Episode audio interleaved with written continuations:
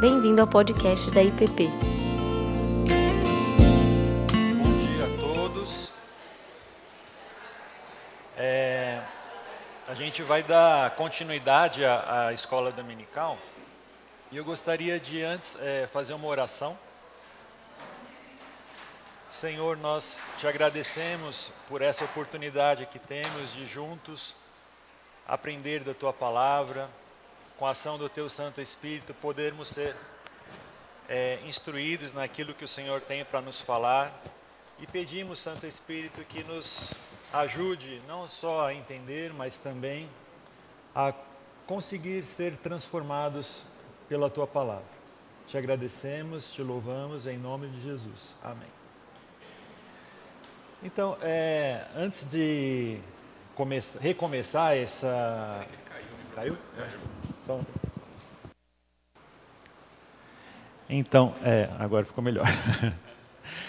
é, eu queria comentar, antes da gente recomeçar essa, esse semestre, essa classe, que é interessante, assim, pelo menos no, na, na minha área, na, na, medicina, quando a gente tem um, um congresso e geralmente o palestrante vai falar daquele assunto, ele muitas vezes é um pesquisador, é um cientista daquela área, então ele domina bastante o assunto por conta disso, ou às vezes ele tem um atendimento dos pacientes específico também naquela área. Então é uma pessoa que geralmente tem um conhecimento não só técnico, teórico, mas muitas vezes prático, né?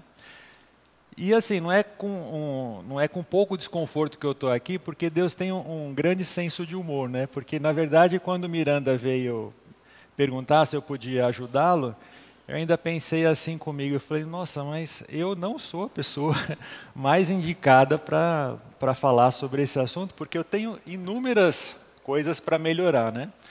Mas aí eu pensei, será que não é uma forma de Deus também trabalhar na minha vida, estudando a, a palavra e tentando pelo menos para mim, assim, poder ser uma pessoa que realmente exerça a mordomia como ele quer, né? Então eu aceitei esse desafio, mas eu queria deixar bem claro que assim, eu não sou como na nas outras áreas do conhecimento, assim, aquela pessoa que detém é, experiência ou conhecimento naquele assunto, porque eu estou muito, mas muito distante, acho que do protótipo de Deus para isso, né, que é Jesus. Mas vamos lá nesse, nesse desafio, né? E aí é interessante que eu não sei quantos de vocês já tiveram essa experiência como pais ou mesmo como criança, que às vezes vocês têm uma matéria na escola e aí você faz a prova, você vai muito mal, né? Aí você chega em casa e fala assim: "Mãe, eu fui muito mal, mas todo mundo na classe foi, não fui só eu não". E às vezes a gente usa essa desculpa, né, quando é criança, mas nem isso eu posso falar para Deus, porque Deus sabe que não é todo mundo, né? Então, nem essa desculpa eu posso usar para Deus. Bom, hoje a gente vai falar um pouco sobre as consequências da queda no, nessa questão da mordomia e como como a queda influenciou muito a gente, né? E essas consequências elas nos fazem muitas vezes é, não alcançar o objetivo de Deus, porque elas criam barreiras para a gente, né? Então eu vou falar de basicamente três dessas consequências que a gente vê lá em Gênesis no capítulo 3, que é a questão do medo, da morte e da inimizade. O medo, porque se a gente é, lembrar do início, a gente vai ver que é, Adão, quando escutou a voz de Deus perguntando: Adão, onde tu estás? Ele se escondeu, né? Ele, aliás, ele já se escondeu quando ele escutou os passos do Senhor. E quando Deus então pergunta: Onde tu estás? Ele responde, né? Olha, eu eu percebi que eu estava nu, eu tive medo e eu me escondi. E esse medo que Adão teve é justamente de poder reconhecer nele que ele não estava é, adequadamente vestido para aquela situação. Ele percebeu, ele olhou para dentro de si e viu que tinha algo que ele estava incompleto mesmo, né? E esse medo que a gente que a gente tem, essa essa insegurança, às vezes até mesmo essa fobia é universal, se a gente pensar bem na questão assim de é muito comum onde quer que, que a gente vá, as pessoas digam assim que tem uma espécie de medo universal, o medo do desconhecido, o medo da insegurança, né? o medo da morte. Então são coisas que em qualquer lugar do mundo o ser humano tem essa, essa questão que gera muita ansiedade. E aí muitas vezes para você é, fugir desse medo, muitas vezes você precisa criar uma armadura para não, não se ver nessa situação de medo. E tem dois, dois é, espectros disso. Né? Uma situação do medo que a gente vê, por exemplo, em Adão, ele diz: Eu tive medo e eu me escondi. Então, uma das coisas que o medo traz muitas vezes é essa improdutividade, porque você, o medo ele paralisa e a pessoa não consegue ir além daquilo. Como Adão, por exemplo, ele teve medo e se escondeu. Ele deixou de fazer alguma coisa em função desse medo que ele, que ele teve. Porque ele, ele se sentia, ele até disse, eu estava nu. Né? Ele se sentia incapaz de exercer determinada tarefa porque ele não estava apto para aquilo. Né? Então, o medo, ele muitas vezes ele nos deixa com essa produtividade a zero, porque a gente não, não tem como avançar. Porque a gente tem medo do que, se eu fizer alguma coisa, o que, que aquilo vai gerar. Por outro lado, também, às vezes, o medo, ele, ele faz o, o oposto. Para você poder se esconder desse medo e não reconhecer esse medo, então, se você é inseguro, às vezes, em determinada coisa, você quer se tornar muito produtivo, você quer ocupar demais o seu tempo para não ficar pensando nas suas inadequações. Então, assim, quanto mais você está ocupado, menos tempo tem para refletir sobre você mesmo. Então tem esses dois lados, ou seja, de um lado eu fico paralisado, não faço nada, e do outro lado eu exagero, ou seja, nas, naquilo que, que eu faço. Né? E aqui é, tem um, um poema, é, esse poeta é, é, um português, eu achei muito interessante essa questão que ele, ele comenta o que, que o medo faz com a gente. Né? Então ele diz assim: o medo vai ter tudo: pernas, ambulâncias e o luxo blindado de alguns automóveis. Vai ter olhos onde ninguém os veja, mãozinhas cautelosas, enredos quase inocentes, ouvidos não só nas paredes, mas também no chão, no teto, no murmúrio do esgoto, e talvez até, cautela, ouvido nos teus ouvidos o medo vai ter tudo: fantasmas na ópera, sessões contínuas de espiritismo, milagres, cortejos, frases corajosas, seguras casas de penhor, maliciosas casas de passe, conferências várias, congressos muitos, ótimos empregos, a tua voz talvez, talvez a minha, com certeza deles. O medo vai ter tudo, quase tudo. E cada um por seu caminho havemos todos de chegar quase todos a ratos. Sim, a ratos. Né? Então, o medo, para a gente poder vencer esse, essa situação de medo, muitas vezes a gente cria, como eu comentei, a gente cria toda essa carapaça para que com isso a gente não sinta o medo, ou às vezes a gente fica ali é, paralisado. E é interessante que quando Jesus escreve a Laodiceia, ele, ele diz assim, é, em relação à igreja de Laodiceia: Vocês dizem que eu estou rico e de nada tenho falta, mas não sabes que és pobre, é cego e é nu. Então a gente vê a igreja de Laodiceia é, justamente nesse, nesse espectro do medo, ou seja, para ela se afastar dessa sensação de que ela não estava adequada, ela se achava né, rica, ela se achava suficiente, se achava que não necessitava de ninguém, mas Jesus, como ele consegue enxergar o inconsciente, ele consegue enxergar a pessoa, né? Ele disse: Olha, você na verdade é pobre, é cego e é nu. Então ele até diz: Eu aconselho que compre de mim colírios, compre é, roupa para que se vista, né? Então Jesus dá, dá essa, esse conselho para que eles possam é, modificar. E às vezes, nessa, nessa questão do que a gente vê também lá na igreja de Laodiceia, que está muito ocupada com tudo e se acha autossuficiente, ela vai para esse ponto que da produtividade. Então eles confundem às vezes o que é você ser frutífero com produtivo. Porque fruto é aquela coisa natural que Deus, o Espírito Santo faz em nós e a gente consegue produzir, né?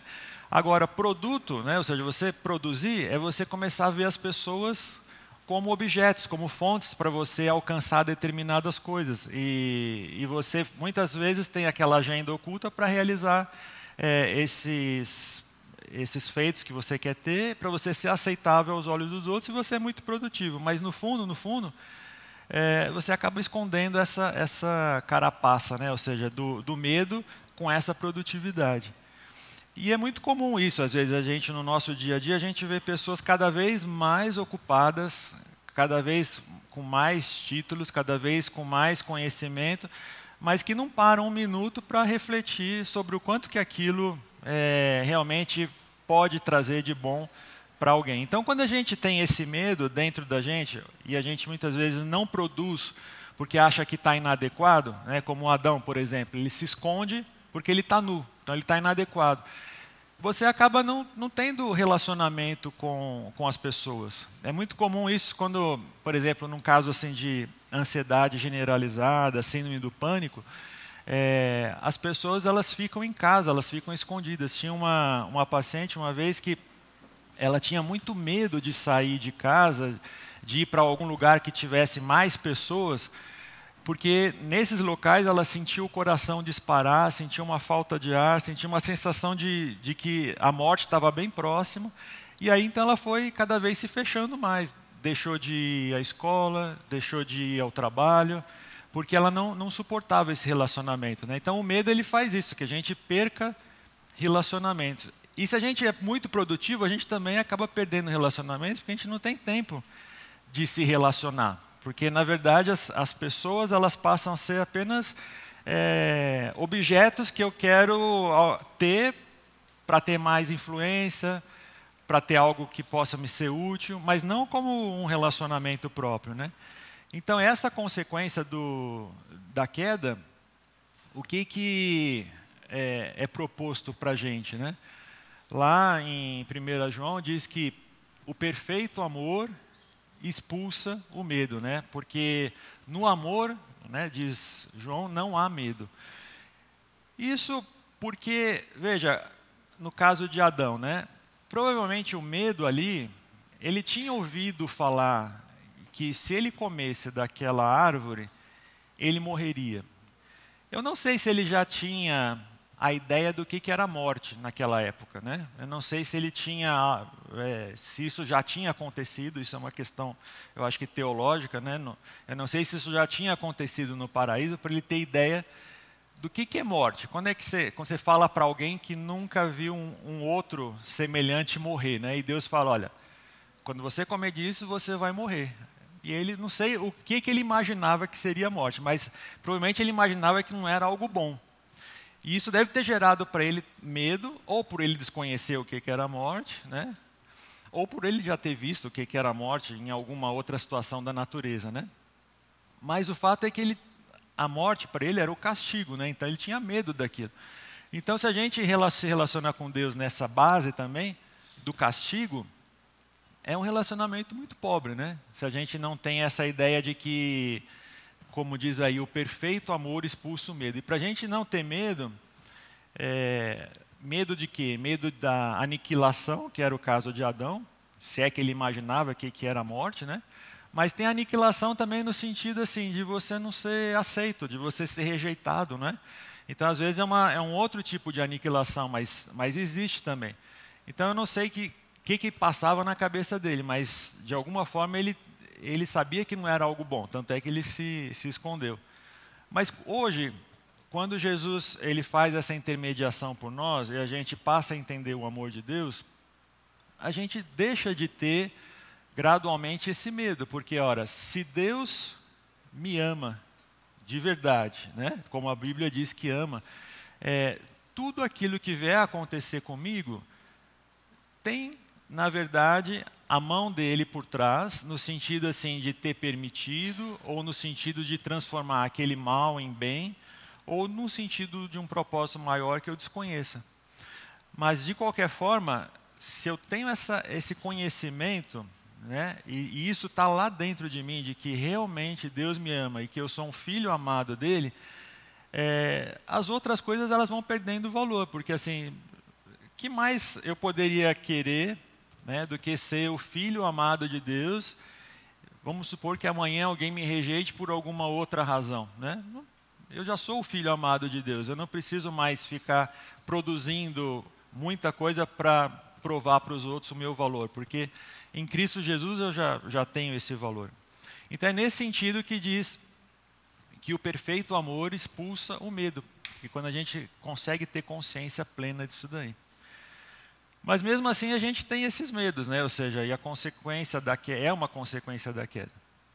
É, a outra consequência é a morte.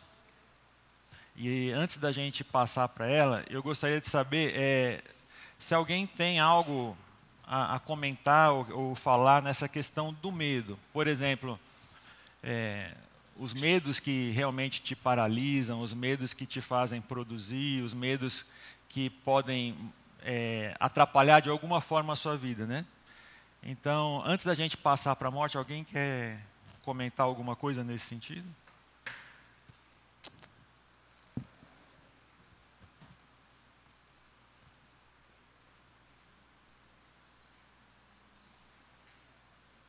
Não? Então vamos. É. A, a morte, na verdade, é, é uma consequência bem clara ali para nós no, no Gênesis, né? Porque Deus disse claramente para Adão, né? Ou seja, se você comer dessa fruta, morrerá. E lá em Romanos diz, né? O salário do pecado é a morte. Então isso para a gente é, é bem claro. E é interessante que tem pesquisas que mostram que existe um, um DNA no nosso no nosso, o nosso código genético que ele vem de uma só mulher, né? Então a gente chama do DNA matricial. Ele vem e essa geração desse DNA acredita-se que tenha sido ou ali na, na África ou ali na Ásia, ou seja, que tenha vindo de uma única uma mulher. E é interessante isso que hoje muitas das mutações que a gente tem e das doenças, né? Elas vêm originadas de um ponto só. Né? O que para nós não é novidade, a questão bíblica nos diz isso, mas na ciência é interessante esse assunto, né? de que você tem o, o código genético que veio de uma, uma mulher mesmo. Né? E, e é interessante que, assim como todas as nossas características vêm só de uma, ao longo da nossa evolução, muitas, muitas características dessas foram se modificando, que a gente chama de mutação. E junto com essas mutações vieram as doenças. Então hoje, é, em função da queda, a gente precisa passar pelo processo de envelhecimento e morte. Né? Não tem como fugir disso. E quando você para para pensar nesse assunto, é, é, algo que traz um certo é, desconforto, né? Você saber que um dia você morrerá. E, e, se tem uma coisa que a gente não pode fugir, é disso, é da morte. Né? É interessante que, o, na verdade, tem duas coisas, né? segundo Benjamin Franklin, uma delas é a morte, a outra é os impostos. Então, são duas coisas que não tem como a gente fugir na vida. Mas a, isso daí causa uma, uma angústia né? no, no, no ser humano, e eu achei interessante esse, esse quadrinho, né? Que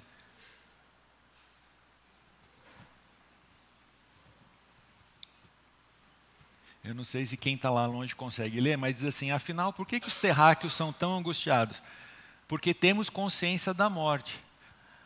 Como vocês enfrentam essa dura realidade? Eu prefiro bebida, mas tem também os que gostam da religião. Então, assim, a morte, para a gente é, entender, assim, a gente lidar com essa questão da morte, é, até que a pessoa entre na última fase do luto, né, que é a aceitação, se passa muita coisa. Então, por exemplo, é muito comum, por exemplo, no, no meu dia a dia, quando a pessoa descobre que tem, por exemplo, pressão alta, diabetes, ela tem uma certa, muitos, muitos têm uma certa resistência em tratar, em começar a usar medicamento. Aí você fica pensando, ué, mas por que isso, né? Por que, que a pessoa tem essa resistência? Porque uma das explicações é que assim, se você admite o fato de que você começou a, a ficar doente, de uma certa forma você está admitindo o fato que você está envelhecendo. E se você admite o fato que está envelhecendo, você admite o fato que você está mais perto da morte, né? E isso cai a ficha às vezes para a pessoa e às vezes não cai, às vezes é inconsciente. Então, é nessa luta dela não admitir que ela está doente, ela fala: Não, eu não vou tomar o remédio. Né? Não vou tomar porque se eu tomar eu estou admitindo. Então, às vezes, é uma coisa maluca da nossa cabeça, mas existe é, é, o que a gente chama da negação, né? que é uma das fases. Depois, às vezes, a pessoa tem aquela questão, às vezes, da raiva, tem a questão da depressão, de ter de passar por uma situação dessa de luto, né? ou de alguém ou dela mesma, que ela, porque o luto às vezes é a perda de um status. Então você perdeu aquele status de sempre saudável, né? Tem muita gente às vezes que diz assim também, ah, é, meu pai morreu e, e, nunca procurou médico, nunca tomou remédio, né? Hoje em dia é cada vez menos comum isso, mas às vezes é essa coisa assim de você ter a invencibilidade, né? Mas uma hora a ficha cai, né? E que a gente vai precisar vencer isso. E nesse contexto, assim, é, nessa brincadeira, né, ou seja, como é que você enfrenta essa dura realidade? Tem muita gente que vai enfrentar essa realidade da morte mostrando que está muito viva, né? Ou seja, esse daqui ele tira a angústia do sofrimento bebendo, se anestesiando, mas tem muita gente que vai fazer o contrário, vai fazer, não, eu, eu vou viver cada dia como se fosse o último, de uma forma né, desenfreada, cheia de prazer, mas para o meu, a minha satisfação, e aí realmente você acaba com qualquer outro tipo de, de relacionamento quando você vive desse jeito. Então a morte, muitas vezes ela, ela é, é, ela como consequência da queda, ela também atrapalha a mordomia, porque quando você tenta fugir dela de todos os jeitos, de todas as formas, né? Ou, é, por exemplo, na aparência. Então, tem pessoas assim que exageradamente né, tentam se mostrar jovens e quem está de fora está vendo que aquela pessoa não é jovem, né? Mas ela fez tantas mudanças, tantas mudanças que você sabe que aquela pessoa não é jovem. Ela não, ela não consegue se assumir, né? Mas é uma forma dela enfrentar essa angústia de que ela está longe da, da morte. Ou às vezes tem pessoas que vão é, viver intensamente para poder mostrar, não, eu estou muito vivo e eu estou muito longe da, da morte. E quando você vive assim, vive para si, no, nesse individualismo, é, vai sobrar muito pouco tempo para você poder se relacionar, para você poder ser mordomo de Deus aqui no nosso, no nosso meio. Né? E o, o, o grande é, problema disso também, que a gente vê, é que nessa questão que, que quando Deus chega e fala para o ser humano assim: olha, você, você pecou e maldita é a, é a terra por sua causa. Ou seja, vão acontecer outras consequências, né, além da morte. E às vezes o ser humano vai tentar de todos os jeitos tentar driblar isso daí para não, não mostrar essa, essa vulnerabilidade dele. Então, nesse, nesse aspecto, também a gente vê assim esse esse esse grande paradoxo, né? Ou seja, que a morte traz para as pessoas essa vontade de dia a dia se provar vida, viva, né? E se provando viva assim, quase que não tem muito tempo para ela se relacionar, para poder exercer o, o, papel de, de mordomia, né? Em relação em relação a Deus.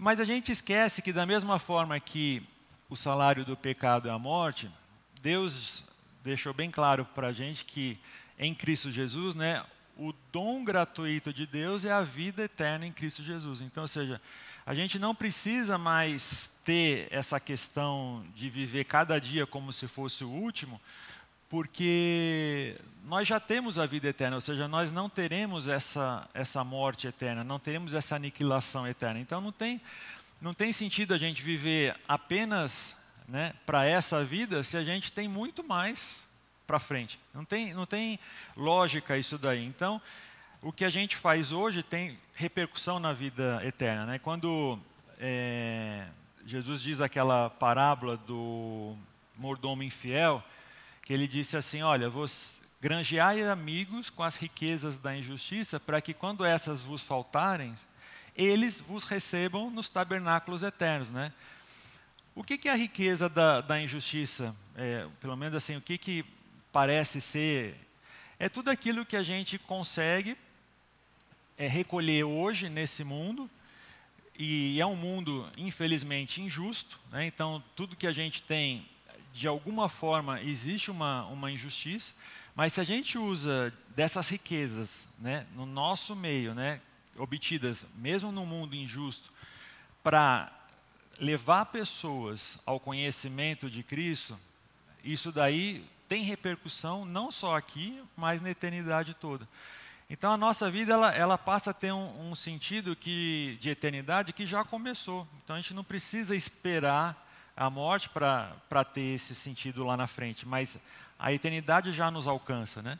Então é nesse sentido que o dom gratuito de Deus é a vida eterna. É um presente para a gente saber que, como Jesus disse, né, o, o inimigo não veio senão para matar, roubar e destruir. Eu vim para que tenham vida e vida em abundância. Então essa vida em abundância implica esse relacionamento, essa, essa mordomia, esse doar é, para o outro, não só de recursos é, financeiros, mas de tempo, de, de, de outras coisas que a gente também pode ter. Né?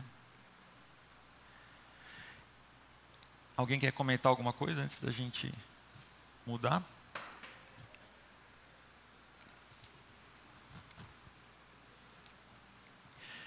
E por fim, a questão da inimizade. Né? Então, a gente viu que tem o medo como uma consequência, a morte e a própria inimizade. É interessante que nessa questão da, da inimizade, é, Deus diz assim: porém inimizade entre você e a mulher, entre a sua descendência e o descendente dela. Isso ele diz para a serpente. Este lhe ferirá a cabeça e você lhe ferirá o calcanhar. Então, a primeira, assim, a inimizade que a gente vê é, em relação ao, ao nosso inimigo, é, no caso Satanás, é, é a que está mais clara aí, e muitas vezes a gente pensa só nessa inimizade, ou seja, como se ele fosse. É, e na verdade, se a gente pensar bem, ele na verdade é o nosso inimigo mesmo. E a, a, Bíblia até diz, assim, numa situação, acho que talvez metafórica aí, ou seja, que lá na cruz, né, até pelos, pelos pregos, embora Jesus tenha sido ferido no, no calcanhar, na cruz a, o nosso inimigo foi esmagado. Então, ou seja, ele está com seus dias contados. Mas às vezes é, a gente transfere essa inimizade por ele que a gente não consegue ver pelas coisas, é, pelas pessoas que a gente consegue ver, né? E Paulo vai dizer assim para os Efésios que a nossa luta não é contra a carne e o sangue, mas contra os principados e potestades nas, nas regiões celestiais. Mas muitas vezes a gente vê como inimigo o outro, o nosso, o, o nosso próximo. Afinal de contas, quando Jesus, quando Deus é, diz, maldita é a terra por sua causa, e você vai precisar agora trabalhar com suor para conseguir comer o seu pão, aí cria um, um certo aspecto que você pensa assim, bom, se eu vou precisar trabalhar para poder comer o meu pão, né? se os recursos que eu tenho disponíveis são finitos, então eu vou ter que competir com alguém para chegar primeiro, para garantir o que é meu. Então é, é, natural assim do ser humano essa, essa competição e é natural que ele, ele veja o outro como um, um inimigo, ele veja o outro como um adversário, porque ele acredita que os recursos são, são finitos e ele precisa batalhar. Só que mais do que isso, ele criou a necessidade, justamente pelo medo e pela morte, de que, ora, eu, para vencer esse medo, eu preciso conquistar o máximo que eu puder, porque conquistando o máximo que eu puder, isso vai me dar garantia de segurança. Né? Então, se eu tiver muitos recursos, eu vou ter mais garantia de que eu não vou ter perda. Né? Isso tudo é, é, é na cabeça da pessoa que não, não acontece na realidade. Então, se eu conseguir encher meus celeiros, eu não vou passar por fome. Né? Se eu conseguir juntar os meus recursos, se eu desviar esse rio e ter sempre água para mim na minha plantação, eu vou ter sempre recursos. E se ele está é, competindo pelo mesmo recurso, ele é meu inimigo, então vou, vou matá-lo. Né? Então, assim, é natural do ser humano sempre olhar o outro como um concorrente, como um inimigo. Porque ele, ele enxerga que ele tem poucos recursos e ele precisa, para vencer esse medo, para vencer essa questão, não só do medo de faltar, mas do medo da morte, ele começa a criar esses, esses obstáculos. Né? E aí, é, a gente gera um problema que hoje está bem claro, que cada vez mais o ser humano está exagerando nesses, na obtenção desses recursos. Né? Então, só para ter uma ideia, por exemplo, os americanos são 10% da população do mundo, mas eles produzem 25% do lixo mundial. Então, ou seja, mesmo eles não sendo tantos, eles conseguem produzir um quarto do lixo mundial, porque eles consomem muita coisa. E muitas vezes nós também, determinados é, grupos, nós também acabamos consumindo muitas coisas, né? produzindo muitas coisas que nem necessariamente a gente precisaria no dia a dia. E por que isso? Por causa justamente dessa inimizade que a gente tem, por causa desse medo e, e por causa da cobiça. Né? Ou seja, lá em 1 João também diz que, pois tudo que há no mundo, a cobiça da carne, a cobiça dos olhos e a ostentação do, dos bens, não provém do Pai, mas do mundo. Então, esse, esse é o problema, ou seja, cada vez mais as pessoas querem mais, produzem mais, geram mais lixo né, e danificam ainda mais o, o meio ambiente. A pergunta, uma vez escutei essa pergunta, achei interessante, assim, o que seria da Terra sem os, os animais, por exemplo?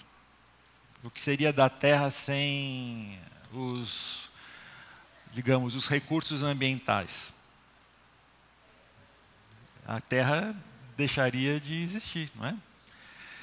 Agora, o que seria da Terra sem a raça humana? Não é?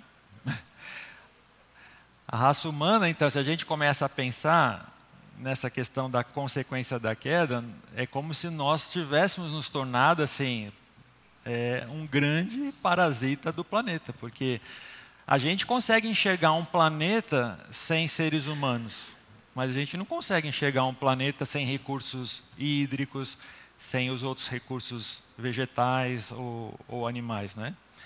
Então é, é complicada essa situação onde a gente chegou de que nós nos tornamos, por conta dessa queda, é a, a profecia, ou seja, maldita é a terra por sua causa.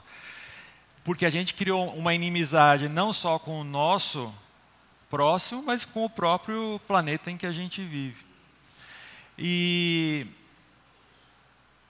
é interessante que, em relação à, inimizade, você vê, ela, ela já começa lá atrás. Então, logo no início, no Gênesis, quando Caim, é, o seu sacrifício não é aceito, ele já tem a ideia de matar o seu irmão, ele enxerga o irmão como um inimigo, como alguém que impediu que ele fosse aceito por Deus, né? E ele resolve então matar o irmão. E, e interessante que Deus fala sempre: olha, o pecado está à sua porta, cabe a você dominá-lo. Mas muitas vezes é, é, é, o, é, o, macho que vence o homem, né? É o animal, é a besta que vence, que vence o homem e acontece o que, o que aconteceu, né? Então é importante a gente é, ter em mente que realmente a nossa luta não é contra o outro, né? Que a nossa inimizade foi feita lá atrás, contra o Satanás que, que criou toda essa situação. E as pessoas são apenas é, influenciadas por ele pela queda, né? Mas às vezes a gente é, fica que nem aquele o Dick Vicarista, né? Para os mais os mais experientes, né? Que lembram. É, o cara que na corrida maluca sempre tentava trapacear. E eu achava engraçado assim, que ele tentava trapacear, o tempo que ele gastava tentando trapacear, ele podia já ter ganhado a corrida sem trapacear, né? mas ele parava tanto para trapacear que ele acabava perdendo. Né? Mas é essa, é essa a questão, né? ou seja, e hoje em dia, a gente traz essa inimizade até para dentro de nós, né? de dentro das redes. Né? Então, hoje a gente confunde essa questão da o que, que é uma comunidade e que que, o que, que é uma rede, né? Porque a comunidade é isso que a gente tem de poder se relacionar, de poder conversar. E quando você tem uma comunidade de pessoas vivas, mesmo que você no dia a dia tem que se relacionar, você precisa aprender com a pessoa, você precisa aprender com seus erros, aprender com as diferenças. Isso é muito mais difícil. Porque na rede, se você não gosta de alguém, você deleta, não é?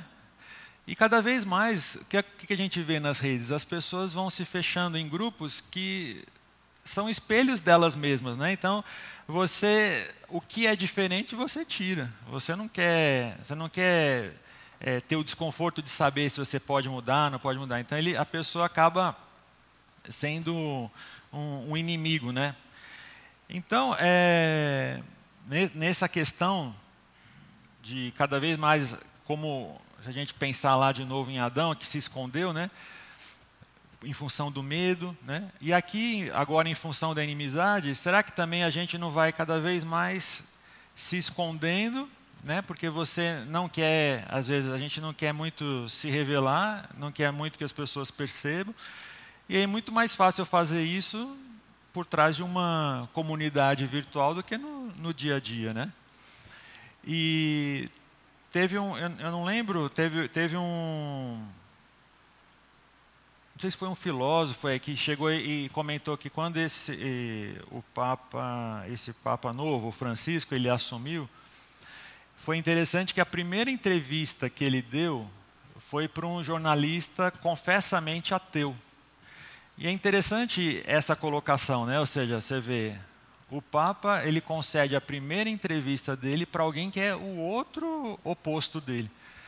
Então, mostrando justamente que hoje em dia, às vezes vale muito mais a pena a gente ter esse nosso contato com o que é diferente, com aquele que nos causa desconforto, porque é justamente uma forma da gente poder perceber que ele não é o, nosso inimigo. Na verdade, ele pode até ter opiniões erradas, ele pode até ter opiniões que são colocadas até pelo inimigo, mas ele não é o inimigo em si. Né? E quando a gente começa a ver as pessoas como próximos, a gente constrói muito mais relacionamentos que são, são duradouros. Né? Mas a gente também é, tem e, e, e, nos tornamos inimigos do próprio Deus Criador. Então, na, ali na queda, o que, que acontece? como diz Paulo aos Colossenses, né? Antes vocês estavam separados de Deus e na mente de vocês eram inimigos por causa do mau procedimento de vocês. E aí ele diz também para os filipenses: há muitos que vivem como inimigos da cruz de Cristo. Então, ou seja, antes é, nós estávamos irreconciliáveis, né? nós estávamos como inimigos de Deus. Mas uma vez que Cristo veio e pagou, o, digamos assim, a nossa nota promissória ali na cruz do Calvário, ou seja, nós fomos reconciliados, né?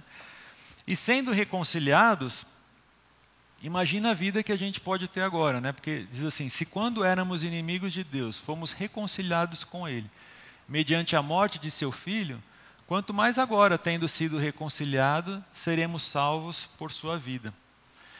Então, ou seja, a gente é, uma vez que eu sou reconciliado com Deus, eu também sou reconciliado com o próximo. Então, eu deixo de ter essa inimizade não só na, na vertical com Deus, mas eu deixo de ter essa inimizade na horizontal e também no meio que eu, que eu vivo. Então, ou seja, a terra ela já não é mais a minha inimiga, pelo contrário, é aquela que vai fornecer, que vai me ajudar a, a, alcançar os objetivos que Deus tem. O outro também, ele passa a ser alguém que vai me ajudar a me tornar alguém mais parecido com Cristo. E tudo isso intermediado pelo próprio Deus, né? Então essa essa filiação é que permite esse tipo de é, ausência dessa inimizade, né? Eu li um livro de um é, Alberto Musser, ele é um, um escritor brasileiro, ele escreveu um livro que chama A Hipótese Humana, em que ele é um livro no começo do, do Brasil, e ele é, é um romance que ele, ele fala sobre um, um determinado crime. E, e aí, como está bem no, no, início do Brasil, ele conta, é, um dos suspeitos é de uma tribo ali de índios tupis que tem, tinha ali no Rio de Janeiro. E aí ele conta uma, uma história que é o seguinte, esses índios, eles para cada inimigo que eles tinham, eles faziam uma cicatriz e colocavam é, pó de urucum na, na cicatriz para ela ficar bem visível, tipo uma queloide mesmo. E quanto mais cicatrizes eles tinham no corpo, aí mais é, valorosos eles eram. E aí, de, depois de um determinado número de cicatrizes, eles podiam ter a sua própria tribo. Eles podiam poder fazer a sua própria aldeia, né? E, e, eles tinham muitas inimizades em relação também às outras tribos. E só tinha um jeito é, dele tornar amigo da outra tribo. E o nome que eles davam para essa reconciliação, ou seja, deles com uma outra tribo, é, era essa palavra Nhemu. Nhemu, na verdade, o que, que significava? Era tornar aquela pessoa parente dela. Então, por exemplo, se ele se casasse né, com uma mulher da outra tribo, então aquela tribo podia ficar em paz com ele, porque agora aquela tribo virou parente dela. Né? Aí eu fiquei pensando, interessante, né, essa questão da reconciliação, essa palavra em emu, que é poderia ser traduzida assim, literalmente, como aparentar-se. Né? Então, se você ficou parente da outra pessoa, naquele momento, então, aquela pessoa deixa de ser sua inimiga. E não foi isso que Deus fez conosco, né? Ou seja, para a gente deixar de ser inimigos, o que, que Ele faz? Ele, ele nos adota, né? E aí agora, adotados, nós somos parte da família dele, nós fomos aparentados com Deus, né?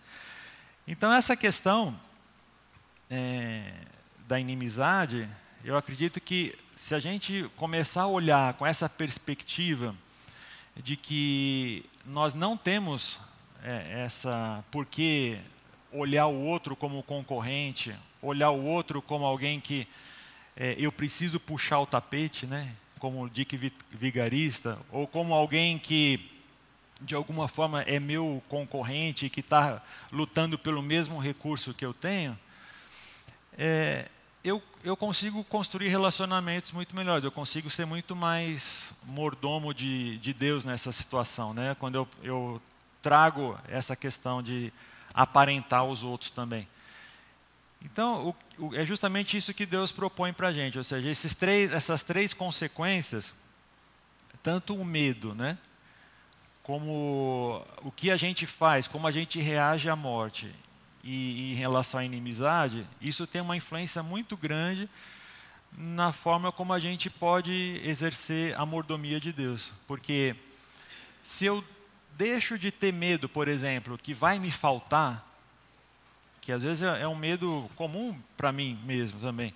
É, não, eu, eu não vou doar porque pode ser que vá me faltar amanhã. Né? Então, se eu doar, aí vai me faltar, e aí como é que eu vou, vou fazer amanhã? Então, eu tenho medo de amanhã não ter.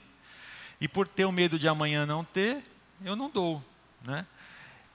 E é o que Deus propõe para a gente, ou seja, não precisa ter esse medo, porque você é meu filho amado. Então, ou seja, o que você fizer, né, é, você vai ser suprido. Você não precisa ter essa, essa angústia do faltar amanhã. Eu também não preciso ter é, a angústia de vivenciar cada dia como se fosse o último, né? E esgotando todos os meus recursos de formas artificialmente a afastar a morte, porque eu sei que, na verdade, a morte ela não é o fim, né? Ela vai ser o último inimigo a ser vencido, mas ela não é o fim.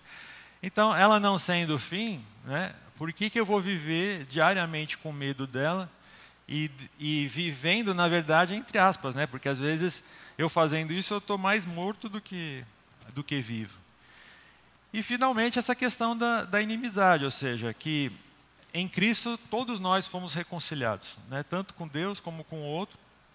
Então eu não preciso mais enxergar o outro dessa forma, né? como inimigo e alguém que está ali para roubar os meus, os meus recursos. Então era isso. É, eu acredito que essas três consequências elas nos atrapalham muito nessa questão, ou seja, de como vivenciar o dia a dia do que Deus tem para nos, nos oferecer. Se a gente fica é, muito ligados é, nessas, nesses falsos pensamentos, né, esses pensamentos que não tem nada a ver com, com a palavra. É, alguém quer comentar alguma coisa?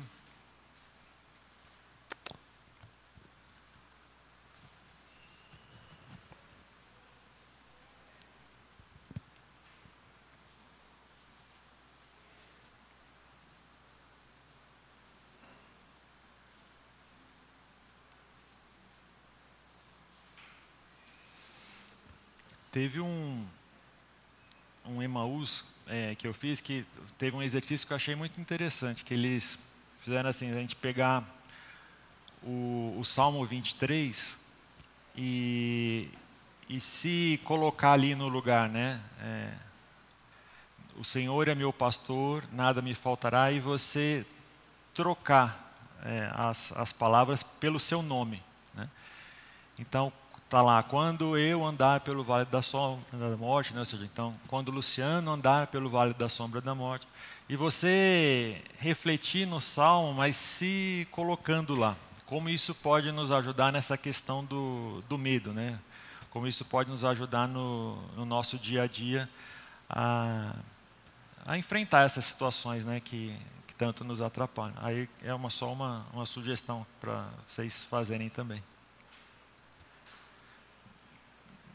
Alguém quer comentar alguma coisa?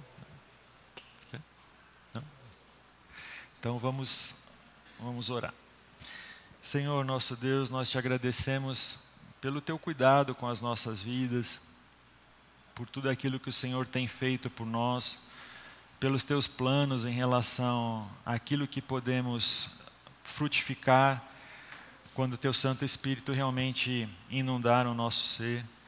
E por isso intercedemos, Santo Espírito, ajuda-nos nessa trilha do dia a dia, ajuda-nos a vivenciar realmente essa segurança que é sabermos que somos teus filhos, sabemos, sabendo que realmente o Senhor tem cuidado das nossas vidas. Te agradecemos e te louvamos em nome de Jesus. Amém. Amém. Você acabou de ouvir o podcast da IPP. Para saber mais, acesse nossa página em www.ippdf.com.br.